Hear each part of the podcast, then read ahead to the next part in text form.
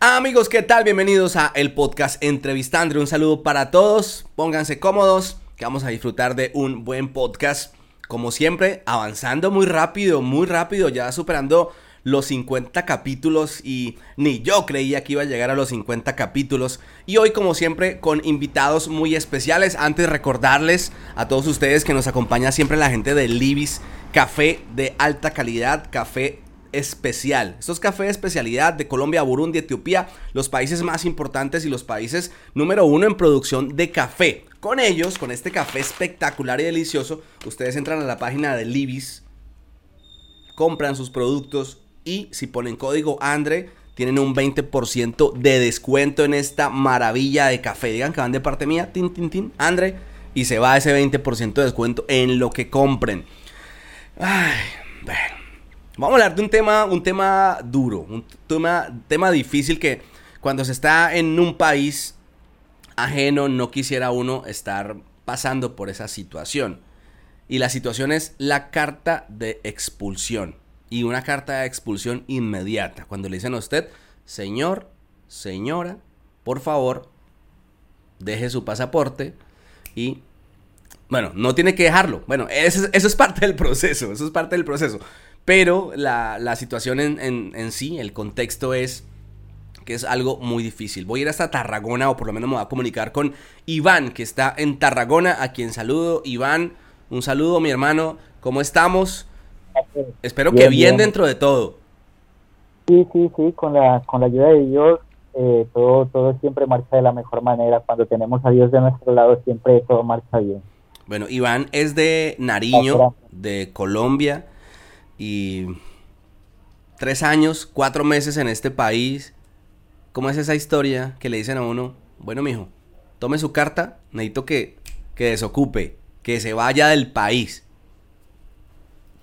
Claro, mira, pues la verdad es una, es una historia muy complicada, ¿no? Es una historia que, no muchos quisieran, quisieran pasarla, ¿no? Es, algo, es algo incómodo en el momento porque prácticamente tú cuando estás en un país ajeno al tuyo vienes a, a tratar de sobresalir, ya que en el tuyo no lo pudiste hacer de la mejor manera. Pues el caso mío fue que entré aquí en España con, un proceso de asilo político. En primera instancia fue un proceso que prácticamente me, manifestaba que yo iba a quedar aquí y una de las maneras por las cuales iba a tener mis papeles de una manera mucho más fácil. Resulta y pasa que con el tiempo, el tiempo fue pasando el tiempo y tú sabes que sin tener papeles es muy difícil encontrar trabajo, ¿vale? A raíz de eso, a raíz de eso, después de haber obtenido dos años de residencia aquí en España, me dieron un permiso de trabajo, el cual me lo dieron por seis meses. Eh, lastimosamente, con ese permiso de trabajo, aún así tampoco logré conseguir conseguirlo. Entonces, las cosas se tornaban mucho más complicadas y era uno de los motivos por el cual quise regresarme, regresarme para Colombia, para mi país. ¿Por qué se hace tan complicado el conseguir empleo ya teniendo un permiso para laboral de manera, para trabajar de manera legal en España? ¿Cuáles eran esas, esas, esos, esas piedras de tropiezo que aparecían por ahí, esos obstáculos que no le permitían conseguir un trabajo, teniendo el permiso? Pues sí, eso, eso, era, eso era lo más complicado y lo que más me tornó y lo que más me generó mucha tristeza, ¿no? Porque ha habido ocasiones que sin tener papeles, sin tener permiso, hemos contado con suerte de sí adquirir nuestro trabajo y, ver que ya teniendo tu permiso de trabajo no lo tienes. Pues yo, yo, yo creo que en su momento, yo creo que en su momento fue por, por la falta de recomendaciones, por la falta de experiencia aquí mismo en este país, que tú sabes que prácticamente si tú, si a ti no te conocen, nadie te contrata así tan fácilmente. Pero más sin embargo pues fue algo de que me pasó pero independientemente de haberme dado por vencido en el momento sabía, que, sabía que tener que seguir luchando. Sí. Sabía que, sabía que tener que seguir luchando y eso te cuento.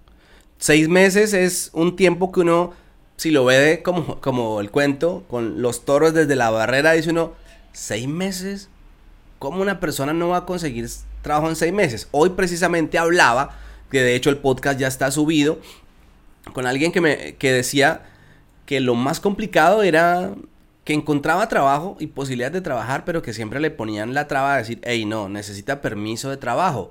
Decía que con el permiso de trabajo, la, la rompía. Pero en tu caso tuviste seis meses permiso de trabajo y no puedes conseguir trabajo. Tocas puertas. ¿Qué, ¿Qué es lo que pasa? ¿Cuál es la razón por la que no puedes encontrar trabajo? ¿Cuáles son esas razones en particular o situaciones que te pasaban o que te decían o por qué te rechazaban o por qué no conseguías esos trabajos? Bueno, acá independientemente de, todo eso, eh, se, ve mucho mucho el, racismo, ¿no? Se ve mucho el racismo. Entonces, nosotros como latinos, independientemente del racismo y, todo, tenemos, tenemos la, la buena fama de que somos unos muy buenos trabajadores, ¿no? Pero esto era algo que, prácticamente no tenía relevancia en el sentido de cuando uno buscaba el trabajo, o sea, simplemente llegaban, no, tú plega, plega de aquí, que aquí no nos hace falta, eh, bueno, tenemos el personal completo, no hace falta. Y otra de las cuestiones fue que el permiso de trabajo también conté como la suerte que me salió ya cuando, cuando estábamos en pandemia. Entonces, pues por ese lado también fue algo muy mm. complicado, que no solo fue el permiso de trabajo en hora de pandemia, sino que también establecimientos cerrados, la cuestión esa. Entonces hubo mucho más desánimo para, para seguir aquí por ese, por ese lado. Como para entender, ¿qué sabes hacer tú? Pues bueno, yo en el, yo en el momento de lo que de lo que he sido bendecido por Dios, eh, soy cocinero, soy cocinero aquí en España eh, me, he desempeñado en esa labor como cocinero. Y Pero ahora, o sea, lo aprendiste aquí en España. Digo, en ese momento que estabas buscando trabajo, ¿en qué estabas preparado? Perdona que te hice mal la pregunta. No, no, no pasa nada. No, yo, yo tenía mis fundamentos en cocina desde Colombia, pero pues también, también había trabajado en varias, en varias zonas, como es la, la construcción, como, que, como era en Colombia monitor de escuelas de fútbol, pero ese era un ámbito y un, área muy difícil de entrar, lo que es el fútbol es muy difícil. Entonces, pues inicié como, como auxiliar de construcción, como auxiliar de construcción. Pero uno diría que como este país es un país donde la hostelería se mueve muchísimo, este país, su economía es basada en, en la hostelería y el turismo. ¿no? bueno, un cocinero con permiso de trabajo, con conocimiento, pues la tiene fácil, diría uno, así como a la ligera. Sí, es verdad, es lo que es lo que uno piensa, pues y, más cuando cuando lo que tú dices, con su permiso de trabajo y sabiendo lo que sabe, pero pues prácticamente siempre hay puertas que se cierran, ¿eh? y eso es lo más difícil para uno estando tan lejos de su país. Podemos hacer una prueba sin los manos libres, a ver cómo se escucha, o sea, los claro. Los puedes desconectar, a ver si de pronto se puede escuchar mucho más. O se escucha más, más clarita pues ahí la señal. ¿Ahí estás sin manos libres? Sí, ahí estoy sin manos libres. Eso, yo creo que hagámoslo sin manos libres. Vale, vale, perfecto. Y hablas un poco cerca del teléfono para que se escuche mejor. Ahí, vale, vale, me parece mejor. Que perdonen los exigentes, que no pagan por ver estos podcasts, pero que exigen, como mejor dicho, como, como si uno fuera empleado de ellos, que perdonen, pero em, esto es lo que hay, siempre lo digo, esto es lo que hay. Es muy difícil pedirle a alguien que tenga un micrófono o que a cada invitado tenga que tener un micrófono, como yo, una consola y, y tener todas las, herramientas técnicas para poder satisfacer a esa gente tan exigente. Pero bueno, sigamos.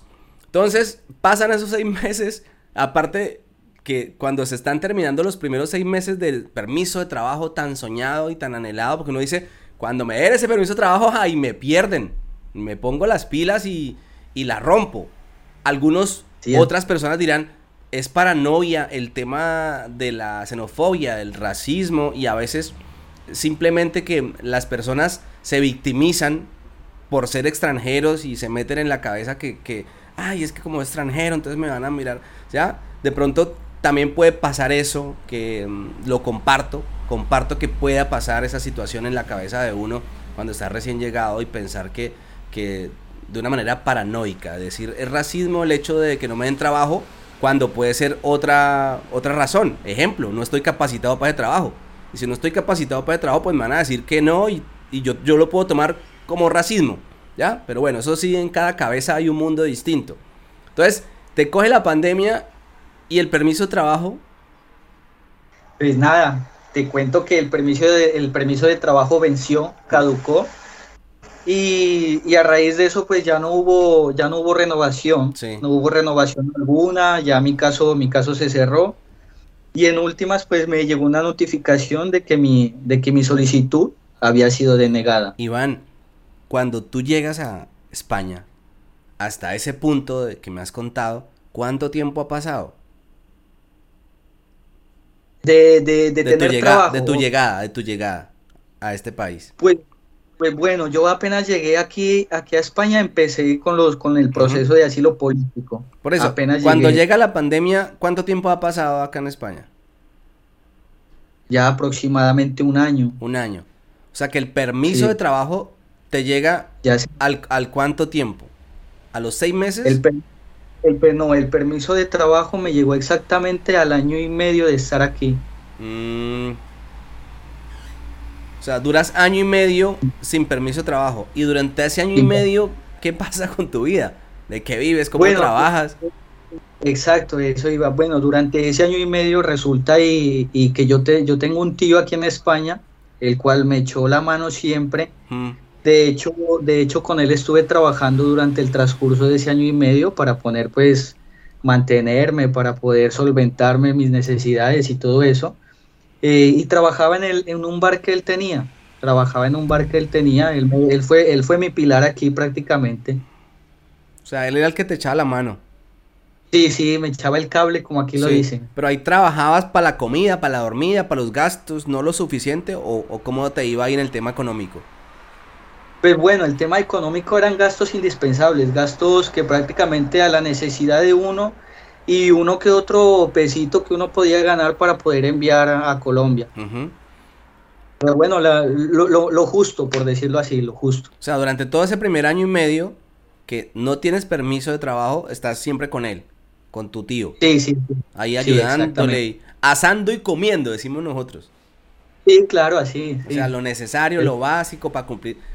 Básico. Y en ese tiempo, mientras estabas con tu tío, ¿qué pasó? ¿Por qué no te mosqueaste y dijiste, bueno, no, me voy a abrir del parche a buscar trabajo en otro lado?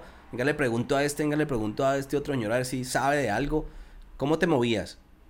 Pues sí, eso, eso fue lo que hice, la verdad, eso fue lo que hice porque porque prácticamente tú sabes que también eh, estar, estar ahí a la sombra de las personas que quieren colaborarle a uno también siempre para uno es molesto, ¿no? Y, y bueno, entonces uno nunca sabe el día que, que a ellos les vaya a parecer mal, ya la estancia, tanta ayuda. Y entonces decidí también abrirme mis puertas, empezar ahí el voz a voz, que tú sabes que el voz a voz aquí en España funciona muchísimo. Y pues bueno, eh, me retiré del restaurante de mi tío, del bar, y empecé a trabajar en la construcción como auxiliar de, construcción. ¿Y qué? ¿Ahí qué? ¿Cuánto tiempo? ¿Cómo, cómo te va? Pues bueno, ahí trabajé medio año, medio año y me fue, me fue pues muy bien, la verdad, muy bien porque adquirí conocimientos, bueno, el dinerito ya alcanzaba para muchas más cosas, entonces eso, ya hasta ahora que logré estar por acá, que ya llevo un año, sí. Pero pues, espera, no te saltes, no te saltes de, la historia porque aquí nos queda como incompleta. Entonces, Dime. ahí estabas trabajando en la construcción. En, estando trabajando en la construcción, llega el permiso. Te sale el permiso para trabajar. En ese proceso de asilo, mientras esperas, te dicen, bueno, toma tu permiso para que trabajes. Sí, sí. Y entonces ahí es donde, la, donde no consigues nada de manera regular. Sí, de manera regular, nada, nada, nada, nada muy complicado, la verdad, muy, muy, muy difícil la situación. Sí, mirando hacia el pasado, ¿crees que fue que te dormiste o realmente no habían oportunidades? Pues bueno, yo creo que realmente fue que no hubo oportunidades porque en, su momento se, juntó todo, ¿sabes? Se juntó lo que fue la pandemia, los cierres de establecimiento, ya la, la, falta de trabajo, entonces fue algo que se juntó porque, porque mira que apenas me dieron el permiso de trabajo, yo lo celebré, lo celebré como que si fuera mi primera victoria aquí en España. De hecho, esa, eso de hecho lo, es. De hecho, eso era, eso era lo que era. Y pues bueno, eh, bueno, dije yo, bueno, ya con mi permiso, bueno, voy a conseguir trabajo, sí o sí, sí o sí. Pero pues no contaba que también nos eh, estábamos en una época donde, donde era muy difícil lograr conseguirlo. Vale, vale. Por eso te estaba preguntando, para poder entender cómo ibas en, en los tiempos. Entonces llegas con el permiso de trabajo, pero también llega la pandemia y eso... Claro. Eso desbordó todo, eso desbordó todo y como te decía, eso fue lo que, lo que me, me animó a, ir, a irme de aquí. ¿De dónde? De aquí de España. Yo cuando me pasó eso ya yo quise irme. Ah, ya, pero, pero, pero no te fuiste. No, no, no, no me fui, no me fui, no. Pues bueno, son, son pensamientos que le dan a uno en su momento de la desesperación, de saber que, que, va a tener que hacer de uno de ahora en adelante. Entonces, pues bueno, pero aquí estoy, como te digo. Ya, pasan los seis meses del permiso de trabajo, no te lo vuelven a renovar, no te dan más permiso de trabajo. Y ahí es donde viene la citación de parte de la policía. Quiero que me cuentes esa parte. Sí, exacto. Y, resulta que, bueno, recibo un correo, recibo un correo. El correo se lo llevó al abogado que, que tenía mi caso. Y el abogado me dice, no, no te preocupes, me dice que esos solo son procesos administrativos. Pues bueno, me confié, me confié, la verdad me confié, hasta el punto de que llegaron y me, me citaron a, Policía de Extranjería fui a policía de extranjería, eh, me manifestaron que había incumplido la, la, la, te digo? la ley de estancia que me permitía seguir aquí, que la cual tenía que haberme ido. Me pidieron mi pasaporte, obviamente lo pasé porque era para corroborar identidad y cuando me lo sellaron. Sí. o sea, le ponen un sello a tu pasaporte le ponen un sello al pasaporte con orden de expulsión y te ponen la fecha en la cual tú tienes que, salir de aquí de España. Hmm. Y eso fue lo que me pasó a mí. Y aparte, y pues ¿Qué que fecha se pusieron? Ya van a ser cuatro meses de lo que me pusieron esa fecha. Espera, o sea, el día que te, que te citan, la, eh, la orden de expulsión que te dan, la carta de expulsión, decía para dentro de cuánto en ese momento, o sea, para mañana, ah, para allá. Yo tenía, me dieron un plazo de una semana para salir del país. Sí. ¿Y el pasaporte? No, y el pasaporte, el pasaporte me lo quitaron ellos. Me lo quitaron y me dieron una copia del pasaporte en donde manifestaba que ese era el documento sí. que hacía lo que yo tenía de identificación. ¿Qué dice esa, esa copia que te dan ahí? Que... Bueno, no, léela, no la vas a mostrar, solo léela, por favor. No la vayas a mostrar. te lo digo, no, si solamente, solamente tiene, tiene un sello. Sí. Tiene un sello y donde dice el presente documento ha sido cotejado con su original y coincide a todas sus partes. Mm. ¿Y la orden también la tienes? Sí, la orden también la tengo. ¿Qué dice? La orden es donde manifiesta de que si no salgo en el tiempo, en el tiempo que ellos me dan, que es de una semana, eh, tengo que pagar una multa de 8 mil euros. Sí. O sea que ahora mismo tienes una multa de 8 mil euros. Pues no, mira que eso fue otra de las cosas que también tuve, tuve, tuve un beneficio porque ya había cumplido los tres años de, de estancia aquí en España. Sí. Entonces inmediatamente ellos me manifestaron que tenía una orden de expulsión y que al mismo tiempo si hacía caso omiso a esta orden de expulsión tenía que pagar una multa y que no solamente era la multa sino que no podía volver a entrar aquí a España durante cuatro años creo. Entonces lo que yo hice fue comunicarme con mi abogado, manifestarle lo que me habían dicho y me dijo que no, pues me aconsejó que no me fuera porque yo ya tenía los tres años de... Para el arraigo. Para, de arraigo, entonces, bueno, entonces me quedé por eso y este es el momento en el cual ya estamos metiendo los papeles por arraigo. Ya, o sea, ya tienes una persona que te hizo un contrato o un precontrato y, eso, que es el requisito básico para hacer ese arraigo. Sí, exacto. Entonces, eso, eso también, por eso te decía que eh, confiando en Dios siempre se dan las cosas y mira que eh, cuando se cierra una puerta se abren muchas más, se abren muchas más y esto es lo que pasó después de que me dieron lo, esto de la expulsión. Eh, conseguí una, una, persona tocando puertas, buscando trabajo y hubo alguien que, que me manifestó que así en negro no podía contratarme, pero que interesado en, en contratarme por, por las habilidades como cocinero que yo tenía. Me manifestó que hablaría con gestoría para hacer un precontrato y dependiendo de eso, pues me, dependería mi estancia aquí. Sí, porque ellos se mueven es según lo que el gestor le diga, su, su contador, que llamamos nosotros en, en, Colombia. El gestor aquí es el que se encarga de darle de alta a las personas, a los trabajadores, el que, el que se encarga de ese papeleo necesario. Sí, sí. Y pues mira, eh, tan bendecido que, que llegó, me llamó y me dijo, Iván, no te preocupes, dijo, eh, tu contrato ya, ya está hecho, te estaré mandando el horario para que tú empieces a trabajar eh, lo que es en el día, son ocho horas diarias, 40 horas en la semana, dijo, y ya está. ¿Y ahí qué, estás haciendo, cocinero? Sí, sí, sí, sigo en, mi rama como cocinero. Y pues también otra de las cosas que me tocó hacer aquí para poder hacer lo de los papeles, me tocó empezar a hacer el curso de catalán, me tocó empezar a hacer un curso de, de conocimiento laboral, de riesgos, toda la vaina. Son tres cursos que tengo que hacer, el cual ya culminé uno, estoy culminando el segundo y me faltaría el tercero para poder tener mis papeles tal cual ya. ¿Tu contrato ¿Cómo lo hacen? ¿Con qué papel? ¿Con esa fotocopia del, pasaporte? De, mi pasaporte. Sí, exacto. Porque el pasaporte sigue allá, e, en, la policía. Sí, el pasaporte quería, sí. Y ahora, el, ¿cuál es el siguiente paso después de tener el contrato? ¿Ya estás trabajando con contrato? Sí, en esos momentos ya. ¿Dado de alta en la seguridad social también? De alto en seguridad social. Y ahora entonces viene tu proceso de solicitar tu residencia por arraigo. Arraigo, exactamente. ¿Y eso cómo va?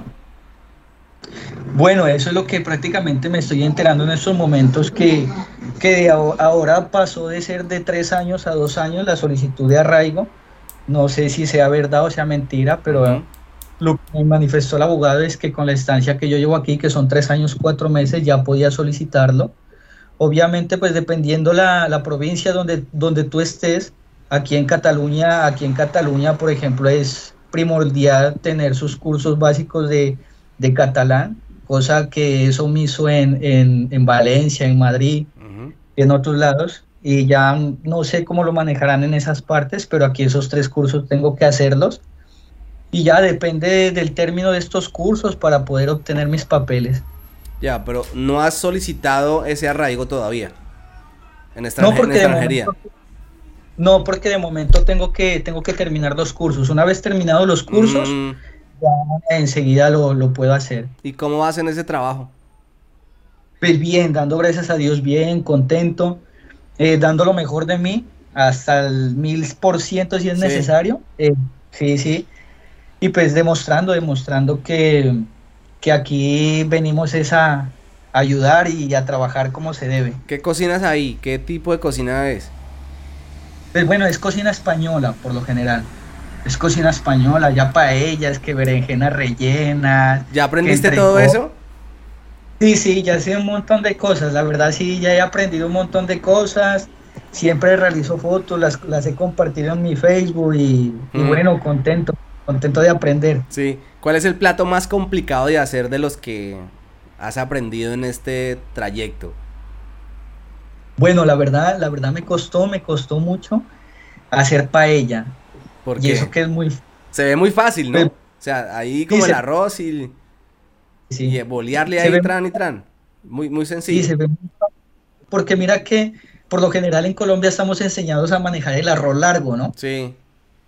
Y aquí se maneja el arroz gordo. Y pues es una diferencia tan grande en el tiempo de cocción que había ocasiones que el tiempo se me pasaba, el tiempo se me hacía, se me hacía menos, entonces había ocasiones que, la paella me salía muy seca, a veces me salía muy mojada, entonces fue, fue complicado la verdad hacer ese plato a la perfección. Oiga, y uno se pone a mirar esos videos, o por lo menos yo he visto a alguien hacer un arroz, no precisamente una paella, pero sí un arroz muy, muy al estilo aquí de la ciudad donde yo estoy, Alicante, y fue muy fácil. Yo vi que puso ahí, tran, luego él puso el arroz y chu, chu, chu, echó el pescado, le echó el atún, tran, los, camarones, ¿cómo se llaman el camarón acá? Acá le llaman agostinos. Eso, tran, los echaron ahí, súper rápido y muy, muy, muy fácil. Y cuando ahora que decía que muy fácil, no es que sea fácil, digo, se ve muy fácil. Y ahora que te pregunto a ti que tienes noción de cocina y que me digas que el arroz, pues, entonces debe tener sus, secretos, obviamente. No, y no, y porque lleva mucha cosa, lleva que, bueno, lo que tú dices, lleva marca de paella, sus guisantes, todo eso. Y pues la verdad sí, sí me fue, sí se me hizo muy complicado, se me hizo muy complicado, por lo que no estaba, nunca había estado acostumbrado a manejar el tipo de arroz que se maneja acá así uno tenga la experiencia como cocinero, quizás empezar acá es hacerlo de cero. Sí, sí, la verdad que sí. O sea, acá uno se da cuenta que, que cuando uno tenga o no tenga título, acá es, es el mismo, ¿eh?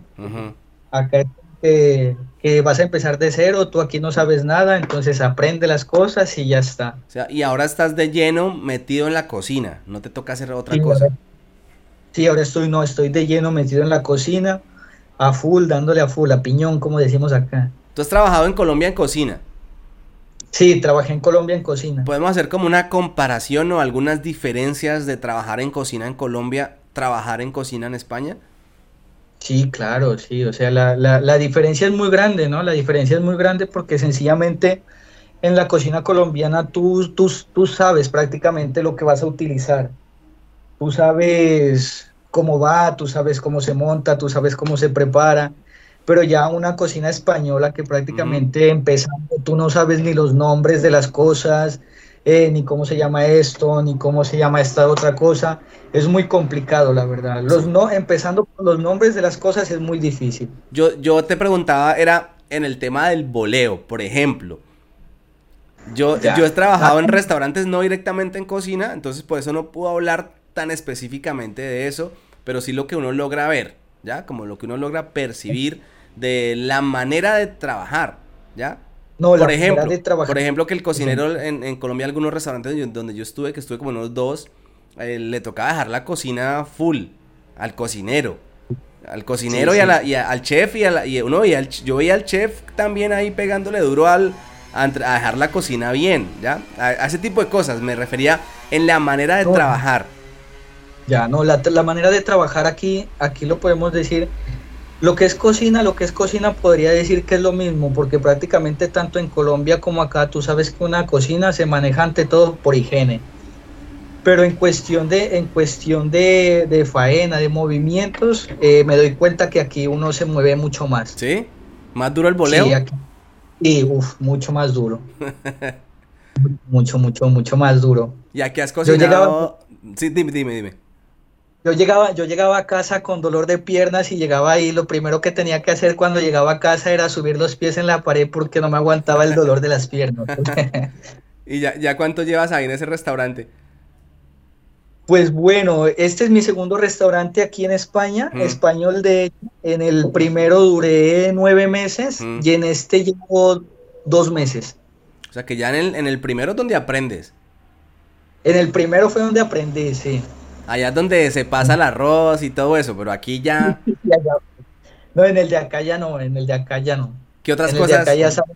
¿Qué otras cosas cocinas ahí? Bueno, por lo general te cuento que para hacer España es una cosa que se vende muchísimo cosa de mar. El pescado está muchísimo. Sale mucho, mucho que, que merluza, que rodaballo, que lenguado, no sale mucho. El pescado sale mucho, muchísimo. y es una cosa que cuy, ojalá quisiera. Por acá no se prepara el cuy, ¿no? ¿O sí? No, acá no lo hay, ¿Mm? acá no lo hay. Ni siquiera la gente oriunda de Nariño lo prepara. Pues bueno, en la región sí, en la región tal cual sí, pero aquí, aquí creo que, aquí creo que lo hay, pero lo manejan como mascotas, ¿eh? Porque es, aquí ustedes estarán atentando contra las mascotas. no se puede comer. Ya. No.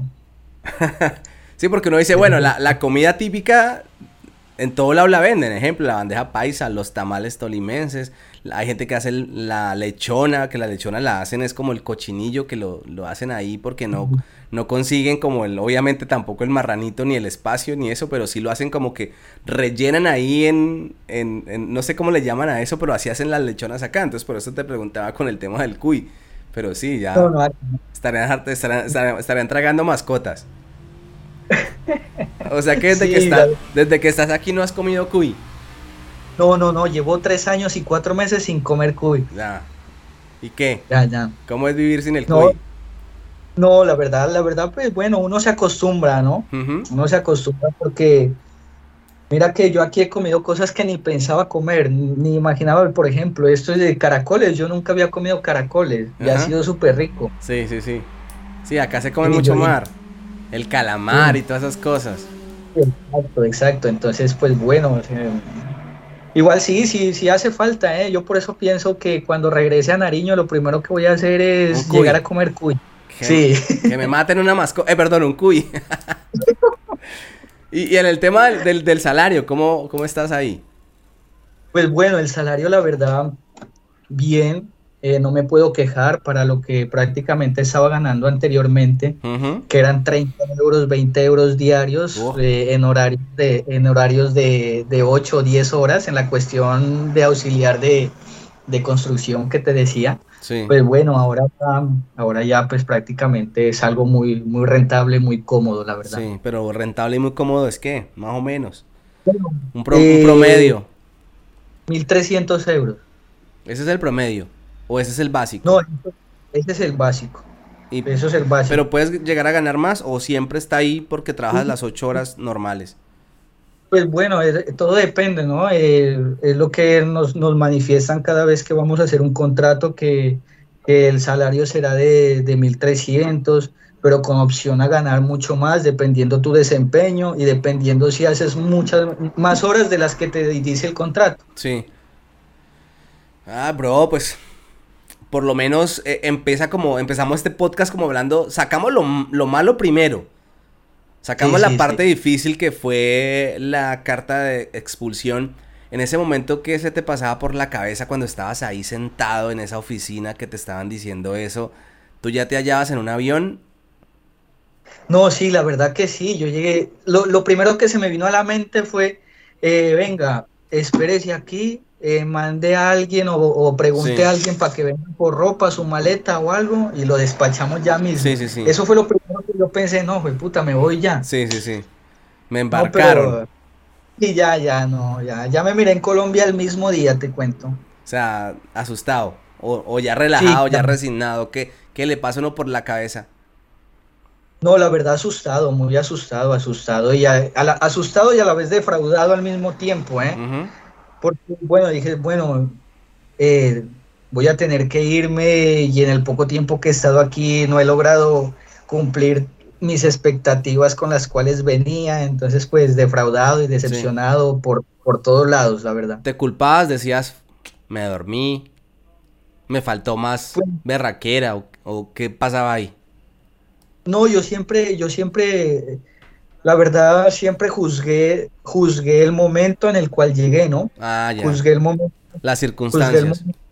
Juzgué el, momento en el cual llegué porque, bueno, yo decía, si hubiese llegado en otro momento, si hubiese aplazado mi vuelo y hubiese venido un año después, esto no estuviera pasando, o si hubiese venido un año antes.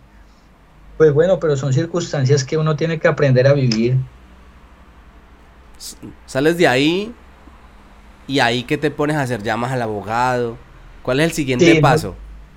No, lo que primero, lo que primero hice cuando me di cuenta que, no me embarcaba en el mismo día, llamar al abogado, eh, pasarle foto vía WhatsApp de lo, de la, de la expulsión que me habían hecho. Y ya él cuando me dijo que no, que me esté tranquilo, que yo ya tenía la estancia, fue como que si ya se me devolviera el alma al cuerpo, ¿sabes? Puede que haya alguien que se le esté pasando por la cabeza que no crea tu versión y que esté pensando que cometiste algún delito, alguna vaina que ameritara que te llamaran allá a esa oficina de la policía a decirte, oye, tienes que salir del país. ¿Hiciste alguna embarrada por ahí, alguna cagada o alguna cosa? La verdad, pues, la verdad, aquí en España, dando gracias a Dios, no he tenido ningún tipo de, de, multas, ni mucho menos. O sea, ni en Colombia, de hecho, las tengo. Entonces, prácticamente fue porque había violado el, tipo de, estancia aquí y ya está. Y porque tenía que haberme presentado el primer día de cada mes a realizar una firma para manifestar que, yo estaba aquí de manera ilegal, pero pues que seguía bajo a los reglamentos de que la, ley española manifestaba. Y hubo un día que no fui.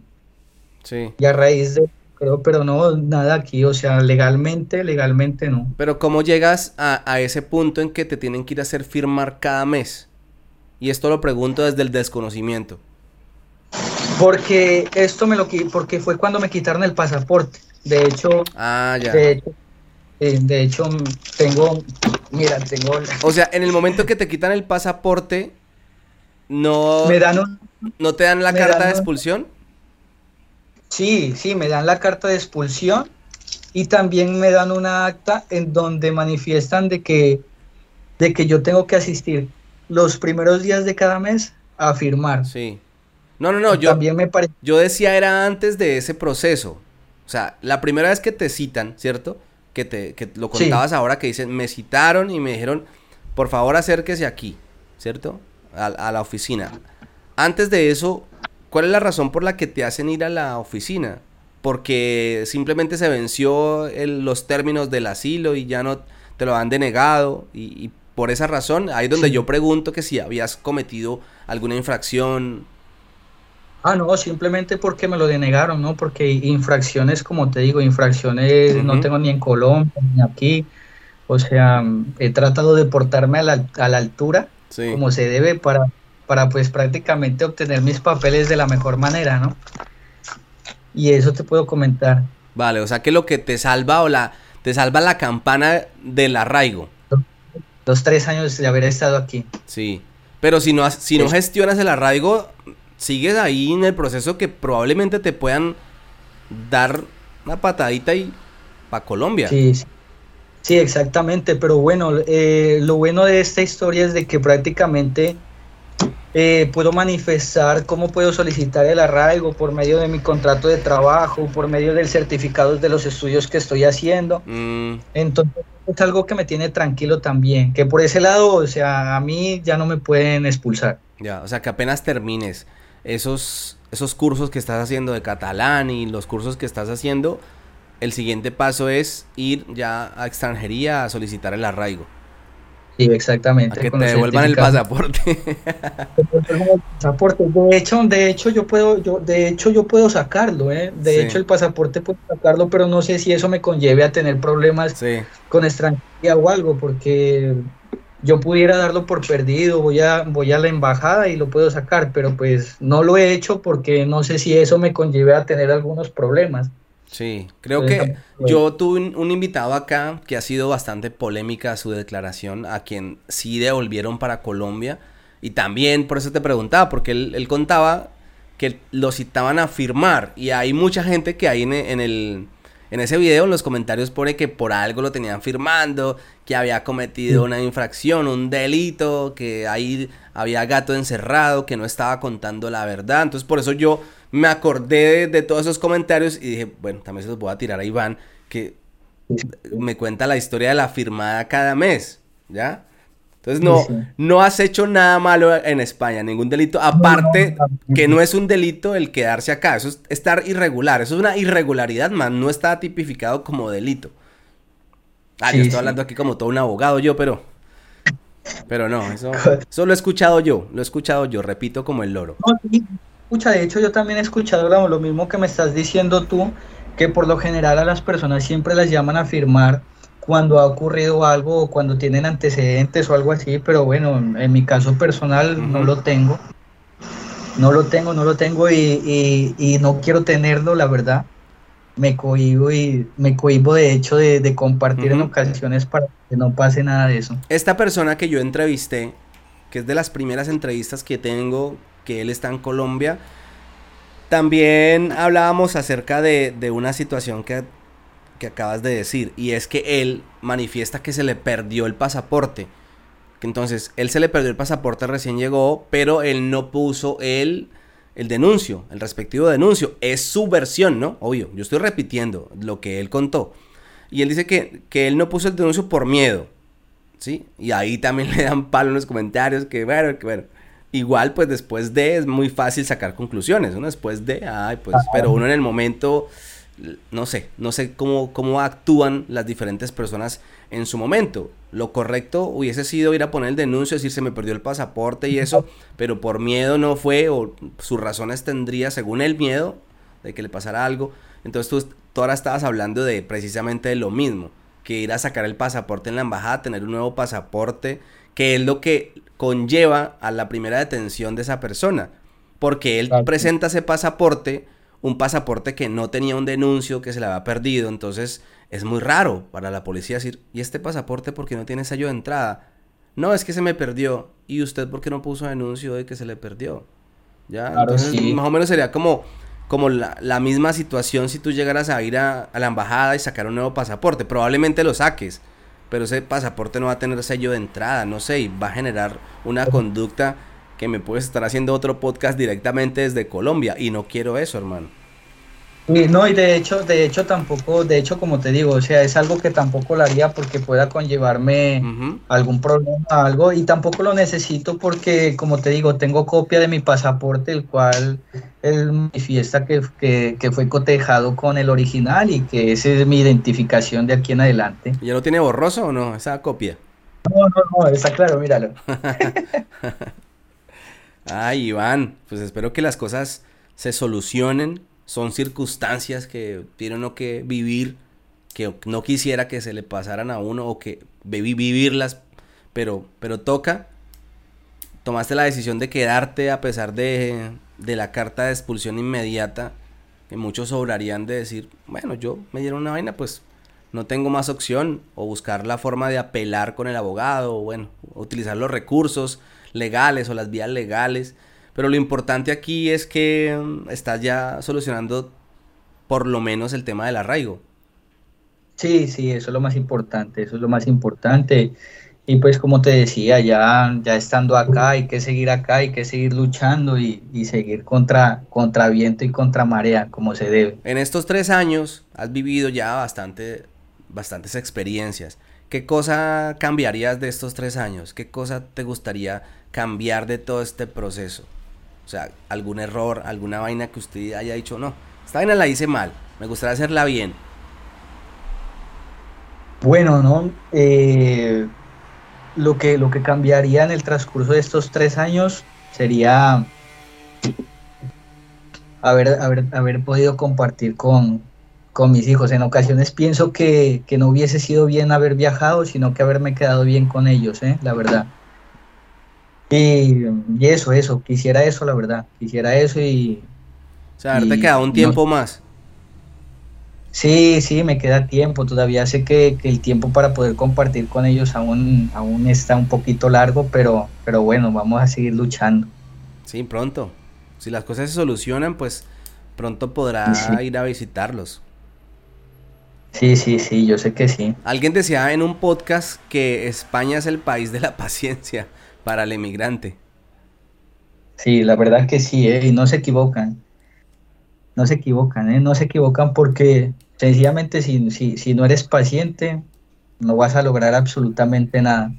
Acá la paciencia y la perseverancia es lo que más manda acá en este país. Pues Iván, muchas gracias, mi hermano. Un abrazo. Espero que todo le salga bien, que todo logra logre fluir como tienen sus pensamientos y sus anhelos. Me gustaría despedir con un mensaje, un saludo. ¿Quiere mandar un saludo para alguien allá en Colombia o, a, al que quiera o a los que quiera? Despidamos este, este podcast con un, con un saludo. Un saludo, ¿no? Pues bueno, antes, antes, antes que nada, pues una, un mensaje de fortaleza y de aliento para todas las personas que, que están viviendo la situación que en estos momentos yo estoy viviendo, que, que sepan de que de que todo en la vida con esfuerzo, dedicación y, con paciencia se puede lograr. Y pues también un saludo muy especial para mis hijos, para toda mi familia, para mi hijo Jacobo, que no lo conozco, para mi hija Bianca, para mi hijo Carlitos Matías y, para toda mi familia, para toda mi familia en especial. Y bueno, pues ya pronto nos veremos. Espere, ya estábamos despidiendo, pero como así que no, no, que no conoce a su hijo. Sí, sí, sí. ¿Lo hizo de manera telemática o lo dejó encargado antes de venirse? No, mira que cuando yo viajé, eh, su madre quedó en embarazo. ¿eh? Cuando yo mm. viajé, su madre, yo tenía planes ya para viajar para acá y, cuando me manifestó ella que, estaba en embarazo, pues yo ya tenía mis tiquetes comprados y todo eso. Y pues bueno, lo conozco vía telefónica y todo eso, pero pues de resto no, he tenido la oportunidad de conocerlo. En cambio, con mis otros chiquitos sí, sí tuve la oportunidad de verlos crecer, de verlos nacer. Y pues esto también ha sido muy complicado, la verdad. Claro. ¿Cómo es ese parto o ese momento del nacimiento estando acá? ¿En, en qué estabas tú aquí viviendo tu propia situación, pero allá al otro lado otra situación totalmente distinta, ajena a lo que estaba pasando acá, imagino yo? No, sí, muy, no, muy complicado, la verdad, Andrés, muy complicado porque el, haber pasado por, por, por, los partos de tus otros dos hijos y, en el tercer parto no estar, eh, entonces fue algo muy complicado, la verdad, fue algo muy difícil. No, y lo difícil que necesita tanto la madre de, de la compañía del padre en ese momento, del papá estar ahí sea, es tan importante estar uno apoyando la, la situación porque son momentos como tan, tan determinantes en la vida, pero a veces toca que pagar ciertos sacrificios para lograr los objetivos.